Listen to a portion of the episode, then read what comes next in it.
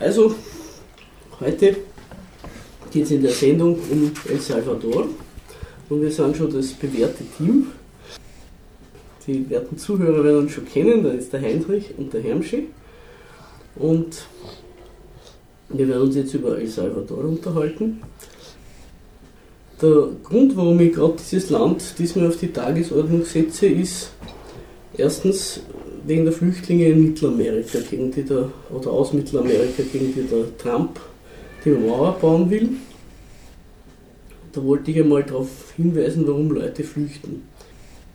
Das ist ja auch bei den Flüchtlingen hier interessant. Die Flüchtlinge kommen ja nicht deswegen, weil es den Leuten im Zielland so gut geht, sondern weil es ihnen in ihrem Herkunftsland so schlecht geht. Und da ist El Salvador ein sehr schönes Beispiel, was da eigentlich abläuft in Mittelamerika und warum die Leute dort massenhaft weg wollen. Und das zweite ist ein Thema eigentlich, das nicht sehr aktuell ist, aber was auch im Zusammenhang mit äh, El Salvador eigentlich ganz interessant ist, die Rolle der Kirche. Weil die katholische Kirche hat in Lateinamerika einen ziemlichen Wandel gemacht unter Beutler und das hat sich auch in El Salvador sehr deutlich gezeigt und hat dazu geführt, dass viele Leute der Kirche den Rücken gedreht haben. Wenn man zum Beispiel anschaut Brasilien, da sind dann sehr viele evangelikale Sekten entstanden und die sind ja eigentlich das Unterfutter für, für diese Faschistenpartie, die dort jetzt an der Macht ist. Also das hat einen direkten Zusammenhang mit der Kirchenpolitik die in Rom gemacht worden ist während des antikommunistischen Papstes. Hm. Das habe ich zu El Salvador auch gelesen, ja. Dass es quasi wie, wie das Regime dann immer mehr eingestellt war gegen diesen Romero als, so als Galionsfigur. Und nachdem sie ihn umgebracht haben und das Ganze halt umgeschlagen hat, dass da dann sehr viele der katholischen Kirchen den Rücken gewendet haben, aber nur deswegen, weil es eben so ein bisschen als unangepasst oder wie auch immer als näher gegolten hat. Und solche evangelikalen Dinge dort da entstanden sind. In welchem Ausmaß so, das kann jetzt natürlich werden. Ja. Na, wir werden dazu noch kommen, hm. in allen Details. Der Hermschi hat den Oscar Romero erwähnt, das ist der Kardinal gewesen von San Salvador und der ist einmal da erschossen worden und gehört zu den Märtyrern des 20. Jahrhunderts. Aber das war lang umstritten, ob er überhaupt heilig gesprochen werden kann, weil da muss nachgewiesen sein, dass er wegen seines Glaubens verfolgt worden ist und nicht aus politischen Gründen. Wenn jemand aus politischen Gründen umgebracht worden ist, auch wenn es ein Mann der Kirche ist, ist kein Grund für eine Heiligsprechung. Das Verfahren hat auch unter dem Ratzinger geruht. Und erst der Bergoglio, der jetzige Papst, hat es, um sich beliebt zu machen in Lateinamerika, hat er das dann durchgepeitscht. Aber gut, wir fangen wirklich bei den ideologischen Seiten an. Vielleicht wäre es einmal ganz interessant, die Grundlage sich anzuschauen, warum äh, überhaupt die Kirche so ins Kreuzfeuer im wahrsten Sinne des Wortes gerät in einem Land wie El Salvador. Und das liegt an einem Problem, was ganz Lateinamerika kennt, an der Landfrage, an der Frage des Grundbesitzes. Also das ist ja überall so gelaufen eigentlich. Die Kolonisatoren sind gekommen, haben sich das Land genommen und haben die Einheimischen entweder verdrängt in ganz unwegsame Gebiete oder zu Leibeigenen oder sogar Sklaven gemacht. Und das Land wurde den spanischen Einwanderern sehr großzügig gegeben. Und nach der Unabhängigkeit waren die natürlich sehr daran interessiert, also das war gerade in den Unabhängigkeitskriegen eine wichtige Frage, dass sie das auch behalten können.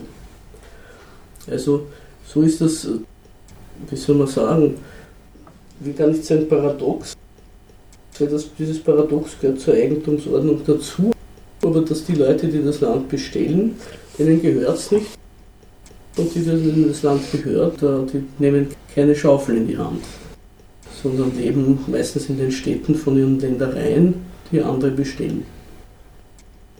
Und in El Salvador ist es so gewesen, dass weil es keine besonders nennenswerten Bodenschätze hat. Das ist auch das kleinste Land des Kontinents, das heißt deswegen der Däumling manchmal, dass dort in der Kolonialzeit vor allem Indigo angepflanzt worden ist. Das ist ein Farbstoff, der war sehr wichtig. Und das ist, als das Indigo dann chemisch künstlich hergestellt werden konnte, ist diese Grundlage abhanden gekommen. Und da haben sie dann den Kaffee eigentlich zum Hauptanbauprodukt gemacht. Das heißt, das, das Land war eigentlich voll mit Kaffeeplantagen und die einheimische Bevölkerung, die bäuerliche, indianisch-indigene, die hat sich also kaum weiterbringen können und hat äh, gar keine Möglichkeit gehabt, für sich Lebensmittel anzubauen. Und dieses System ist auch mit sehr viel Gewalt aufrechterhalten worden, bis es in den 30er Jahren einen Aufstand gegeben hat. Und damals ist der Farabundo Marti, der war ein kommunistischer Führer, hingerichtet worden, verhaftet und hingerichtet worden vom damaligen Diktator. Und nachher ist eigentlich eine Jagd gemacht worden auf die Eingeborenen. 1932, glaube ich, war das. Das heißt das große Morden. Und hat sich aber dann noch weiter fortgesetzt über die nächsten Jahre. Also man konnte einfach einen Indianer, den man irgendwo gesehen hat und der einem nicht gefallen hat, ziemlich straffrei umbringen. Und was dazu geführt hat, dass die Eingeborenen alles vermieden haben, was sie als solche ausweist. Also sie haben ihre Sprache aufgegeben, sie haben ihre Kleidung aufgegeben und zu Land sind sie dadurch natürlich auch nicht gekommen. Also es ist ein Land der extrem unterdrückten Landlosen.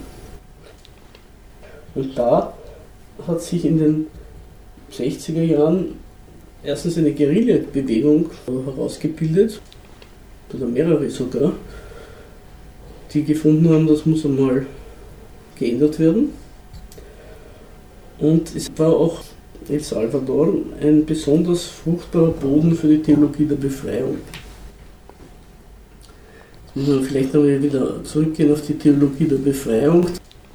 Das ist das lateinamerikanische Ergebnis des Zweiten Vatikanischen Konzils 1968 in Medellin beschlossen, Beschluss der lateinamerikanischen Bischofskonferenz, dass man jetzt eine andere Kirchenpolitik machen wird gegenüber der einfachen Bevölkerung und schaut, dass die zu Schulen kommen, dass die ein bisschen mehr gehört werden. Also das war ein Konsens damals in Medellin, einer Stadt, die eigentlich für andere Dinge bekannt ist und hat dazu geführt, dass eigentlich viele nationale lateinamerikanische katholische Kirchen sich einer sehr weltlichen Tätigkeit hingegeben haben. Zehnte der Theologie der Befreiung waren El Salvador, ich weiß nicht, ich glaube Guatemala auch und auch Brasilien. Also auch Theoretiker dieser theologischen Doktrin hat es dort gegeben und das hat in El Salvador die Eliten sehr aufgebracht gegen die Kirche. Es ist sogar mal mit Flugblättern abgeworfen worden von Flugzeugen. Bringe einen Priester um. Sind äh, ausländische Missionare auch umgebracht worden. Sehr viele einheimische, einfache Geistliche im Land. Das, da weiß man gar nicht so viel drüber. Und der bekannteste ist eben der Oscar Romero, der am Altar erschossen worden ist. Man kann sagen, das war alles im Sinne des damaligen Papstes, des Karol Wojtyla.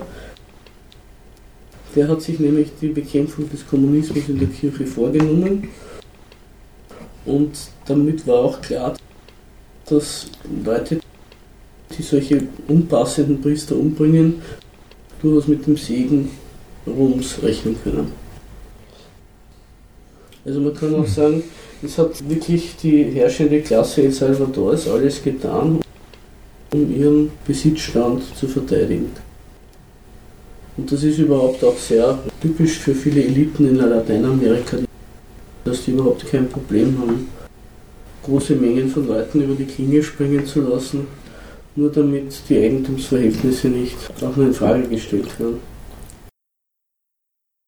Es waren wahrscheinlich, es hat natürlich Sympathien gegeben, würde ich sagen, es hat wahrscheinlich schon Sympathien gegeben, aber jetzt diese katholische Kirchen weltweit betrachtet und ihre Strukturen, also wenn man jetzt absieht von dem hohen Klerus, nicht?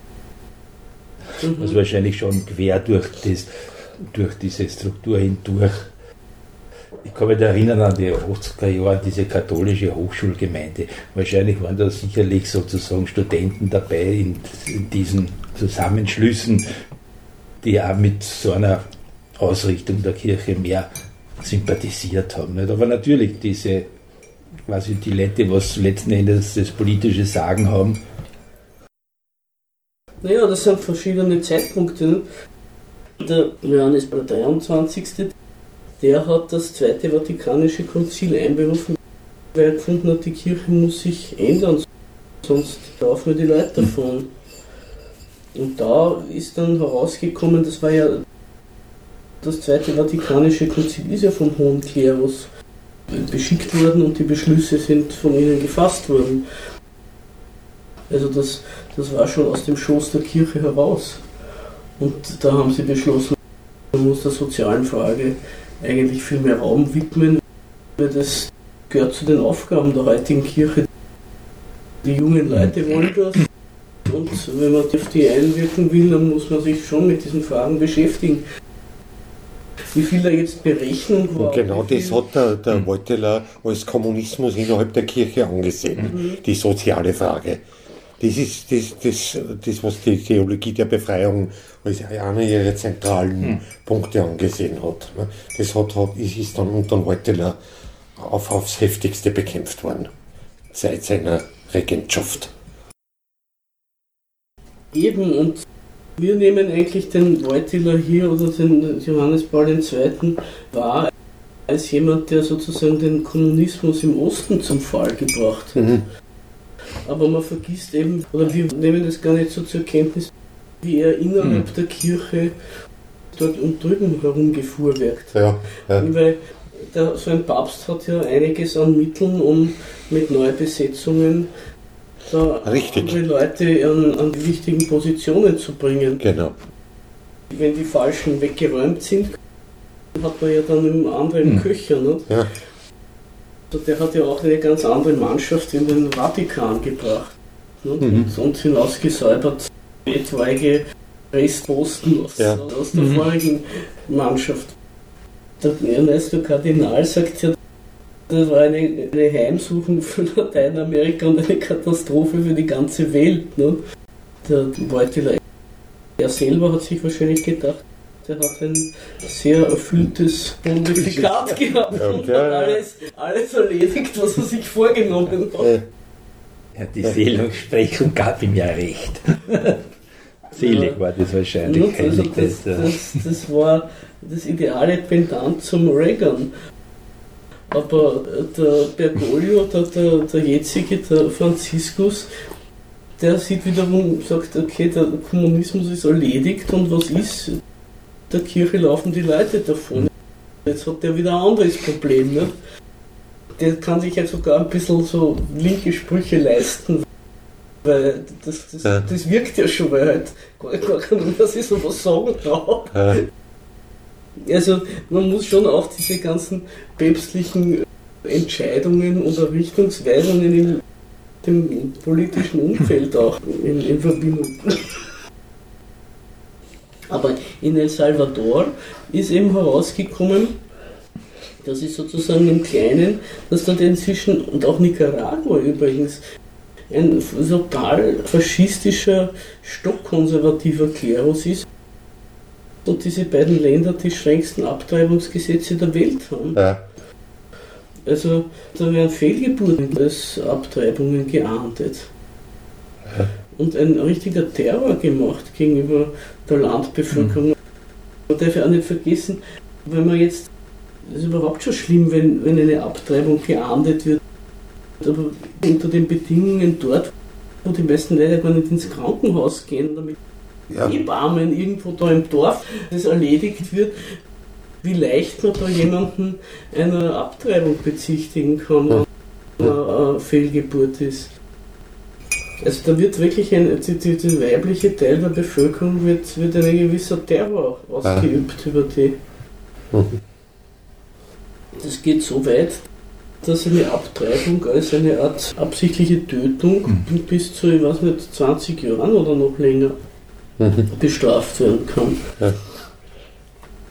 Das ist aber, damit zelebrieren die politischen Parteien der Eliten und die Kirche ein Bündnis und sagen so, wir haben jetzt wieder das Oberwasser. Mhm.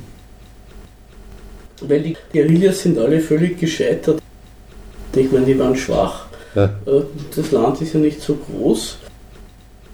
Und der CIA und die USA und auch die einheimische Truppe, die haben alles eingesetzt, was gut und teuer war gegen die. Das ist ja auch der Somoza nur gestürzt worden, weil, weil, weil die, die USA den fallen lassen haben. Ja. Sonst wäre das ja auch nicht gelungen. Ja.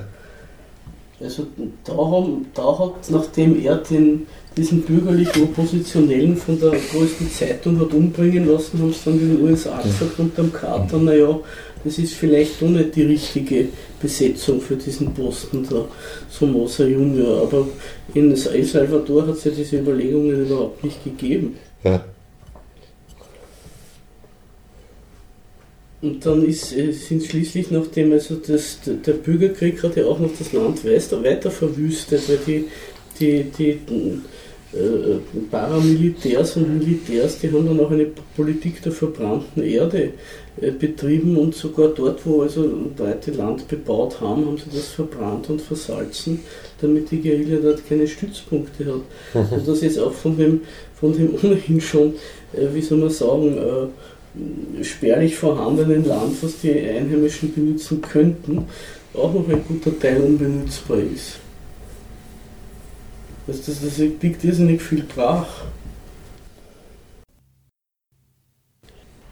Dieses ganze Gemetzel hat dann, nachdem klar war, da kommt nichts dabei heraus, in den sogenannten Verhandlungen und Friedensschluss von Chapultepec 1992 sein Ende gefunden. Also es war in Mexiko. Mexiko hat sich da sozusagen zum Schiedsrichter oder zum Friedensrichter gemacht und gesagt, jetzt, dass er Ruhe ist. Es ist eigentlich eine völlige Niederlage gewesen, auch für die Guerilla. Es ist alles beim Alten geblieben. Das Land, bei denen, denen es vorher gehört hat. Und dann, das ist ja auch gefoltert worden und, und extrajudikale Hinrichtungen und alles das, was, was heute immerhin anerkanntermaßen geahndet wird als Verbrechen gegen die Menschlichkeit. Das ist alles auch dort ungeahndet geblieben. Das wurde nie strafrechtlich verfolgt. Wirklich haben nie, irgendwelche Prozesse stattgefunden oder Untersuchungen. Irgendwelche Schönwetterkommissionen sind eingesetzt worden, damit es nicht ganz so eine schiefe Optik hat. Aber im Grunde sind die alle vollkommen unbehelligt geblieben, die Leute, die dort, soll man sagen, gehobelt haben und Späne gemacht haben. Und der Dagosson von der Arena-Partei, die heute noch regiert, was ich weiß, der ist nachweislich der Auftraggeber gewesen der Ermordung von Romero. Aber der ist gestorben, bevor da noch irgendwie auch ein Versuch eines vor Gerichtsstellen gemacht worden ist. Wozu es geführt hat, der ganze Bürgerkrieg hat ja wahnsinnige Flüchtlingswellen auch damals schon hervorgebracht. Einige Flüchtlinge nahmen Nicaragua auf. Der große Teil der Flüchtlinge landete aber in den USA. Also es waren auch die USA sehr dahinter, dass da ein Friedensschluss passiert, damit sie die Leute wieder zurückschicken konnten. Jetzt ist ja Frieden, Mhm. ab nach Hause. Und diese El salvadorianischen Flüchtlinge waren in den USA die, letzten in der Hierarchie. Also noch hinter den Puerto Ricanern und den Mexikanern. Weil die viel schlechter organisiert waren oder so und sie neu gekommen sind. Ne? Und die haben dann dort gelernt, halt in Ermangelung anderer Existenzmöglichkeiten, das Bandenwesen. Und wie die zurückgeschoben worden sind nach Hause in dieses ruinierte Land, wo es keine Rechte oder Existenzmöglichkeiten gehabt haben, haben sie das halt weitergemacht. Und mehr als noch woanders. Aber die salvadorianischen Banden haben sich inzwischen schon ausgebreitet auf Honduras und Guatemala. Das heißt, man kann dort eigentlich als Normalverbraucher seines Lebens nicht sicher sein. Junge Leute schon gar nicht. Also entweder du trittst ein in die Bande oder du wirst umgebracht. Das war jetzt einmal in El País, war ein Artikel über ein junges Paar aus El Salvador. Da sind sie von der größten Bande, der Mara Salvatrucha, gekommen und gesagt, entweder die Frau tritt bei uns ein und prostituiert sich oder wir hacken euch in Stücke. Und daraufhin haben sie zwei sich angeschaut und haben gesagt, na gut, dann gehen wir. Der hat gesagt, bei diesem Interview, was die alle sagen über Fluchtgründe, da kann man ja nicht bleiben. Das ist ja keine Möglichkeit. Hm. Und den Gesetzgebern ist das alles offenbar recht. Ja, diese Banden wissen ja genau, wen sie angehen dürfen. Also die wirklich dicken Kapitalisten oder Großgrundbesitzer oder Politiker oder so, die dürfen es nicht anrühren. Nicht? Da sind sie dran. Abgesehen mhm. davon, dass die sicher auch irgendwelche Wachen haben und so. Und es ist auch bekannt, die Banden, die Maras, müssen sich da irgendwie unter ihresgleichen an denen schadlos halten. Und damit ist eigentlich so eine Art ja, Gewaltapparat schon da, der sich selber erhaltet und nichts kostet. Mhm. Mhm. Deswegen kann ich überhaupt keinerlei Versuche erkennen von den dortigen Politikern, auch jetzt von den jetzigen arabischstämmigen teilweise. Das ist die Familie von Bukele, hier stammt aus Palästina, die Familie des Vaters, dass da irgendwas geändert wird. Das könnte man vielleicht noch wegen diese, was, was quasi geändert werden könnte, wenn man jetzt von dem Ökonomischen ausgeht als Grundlage oder das quasi ein wirtschaftliches Überleben gibt. Das ist vielleicht ganz interessant, diese Bestrebungen von China, die 2018 mhm. angefangen haben mit dieser Vorgänger, von dem Bukele noch im Amt war. Der hat Kassen Zeren, also mhm. wie man es ausspricht mit C. Salvador Sanchez Ferren war von Juni 2014 bis Juni 2019 im Amt. Er war ein Mitglied der seinerzeitigen Guerilla und dann legalen Oppositionspartei Farabundo Martí, Nationale Befreiungsfront. Während seiner Präsidentschaft wurde ein Mindestlohn eingeführt. Außenpolitisch zog El Salvador die Anerkennung Taiwans zurück und nahm diplomatische Beziehungen zur Volksrepublik China auf. Seine Amtszeit bewies deutlich, wie wenig auch ein wohlwollender und linksgerichteter Präsident für die eigentumslose Bevölkerung El Salvadors machen konnte oder machen kann. Das war, das war eigentlich ein Guerillakämpfer aus den 80er Jahren. Mhm. Die haben das haben mit einer Partei gründen dürfen auch oder wie auch immer im Laufe der 90er Jahre und der war Präsident von 15 bis 18. also nicht von seinen 15 bis 18 von Lebensjahr, sondern von 2015 bis 2018. das auch auf den Punkt bringen. Ja. Und äh, in der Zeit oder 2018 ist es dann öffentlich worden, hat China Nicaragua ein Programm vorgeschlagen. Ah, El Salvador, El Salvador. nicht Nicaragua, Entschuldige. El Salvador Programm vorgeschlagen mit Investitionen und einer Soforthilfe von, ja, von, von 3000 Tonnen Reis, also 3 Millionen Kilogramm Reis. Als 18, Anfang 18 dürfte es eine Türe gegeben haben und dann Ende 18 eine Überschwemmung noch dazu. Und das Ganze in Mittelamerika muss man vielleicht auch noch dazu sagen, es kommt ja noch verschärfend dazu, liegt auf einer Erdbebenzone. Da treffen sich Kontinentalplatten. Also entweder gibt es Erdbeben oder es gibt Vulkanausbrüche. Dann gibt es wieder Hurrikane äh, ja. und dann kommt der El Nino. Also von Haus aus haben die ein bisschen eine prekäre äh, ja. Situation. Und dann tut der Klimawandel, glaube ich, auch noch einen Teil dort. Also das El Nino-Phänomen, das verstärkt sich dort. Mhm. Und eben dazu also so ein Investitionsprogramm, das quasi wie, ich sage jetzt das nur mal so im Großen und Ganzen, wie man es aus afrikanischen Staaten kennt.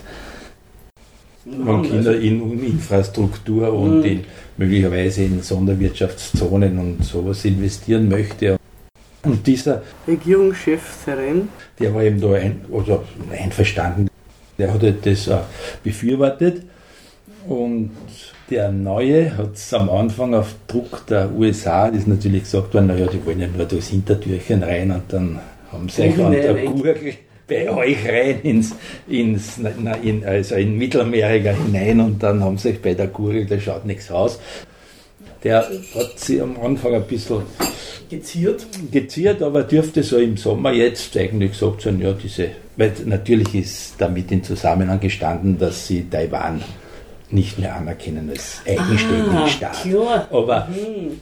aber was ich jetzt eigentlich glaube, ist nicht, dass jetzt China das gemacht hat, dass sie quasi einen, einen Staat kaufen, also der einen, dass einen Staat weniger haben, der Taiwan als selbstständiges Gebilde anerkennt. Nicht? So also nach Kiribati und was war das andere, Tuvalu, droht jetzt doch die Nicht-Anerkennung durch El Salvador. Taiwan ist irgendwie im Arsch, ja.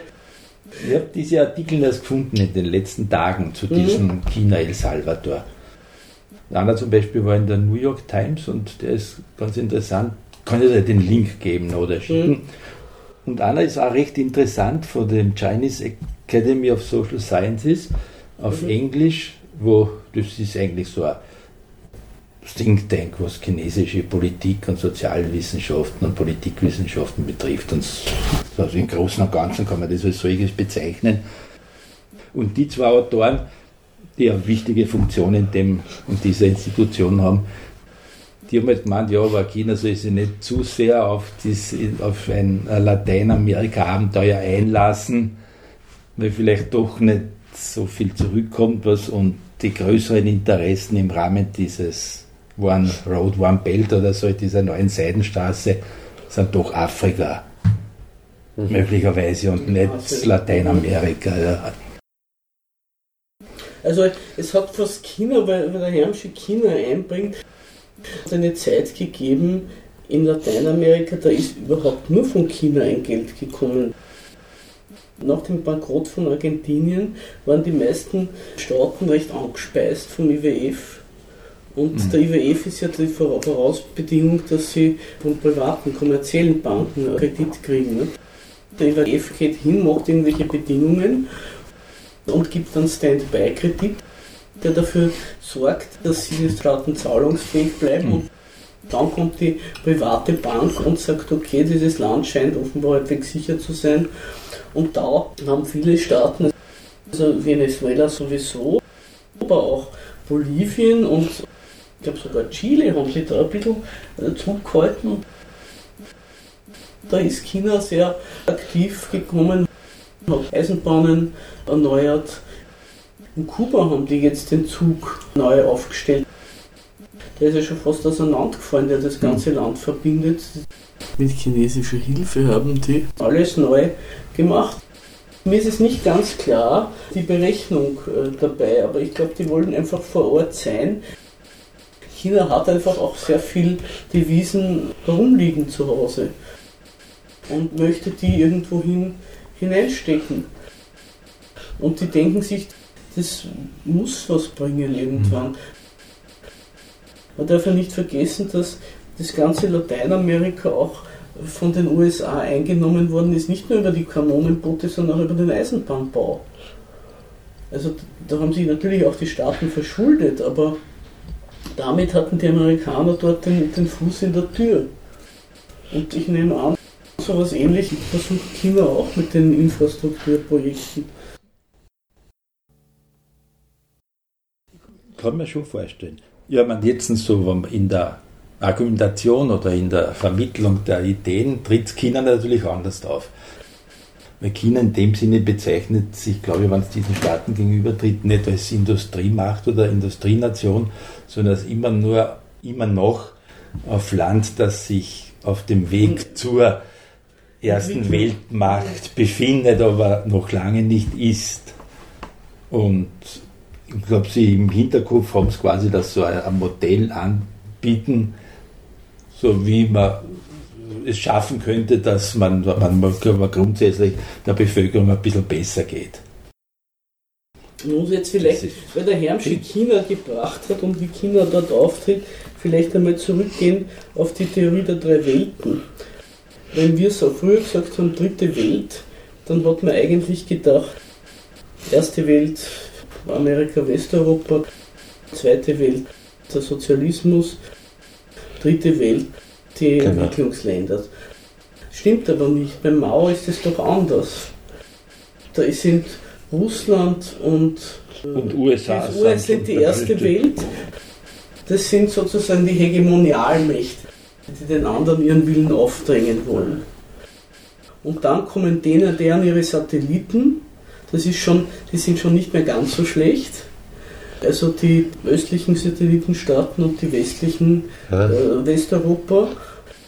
Und die dritte Welt, das sind dann die Underdogs, die alle aussaugen. Und China sieht sich eben bis heute offenbar als die Macht, die für diese Leute da ist, für diese Staaten. Mhm. Also sie rechnen sich selber zur dritten Welt in diesem maoistischen Bild. Mhm können wir es so stehen lassen.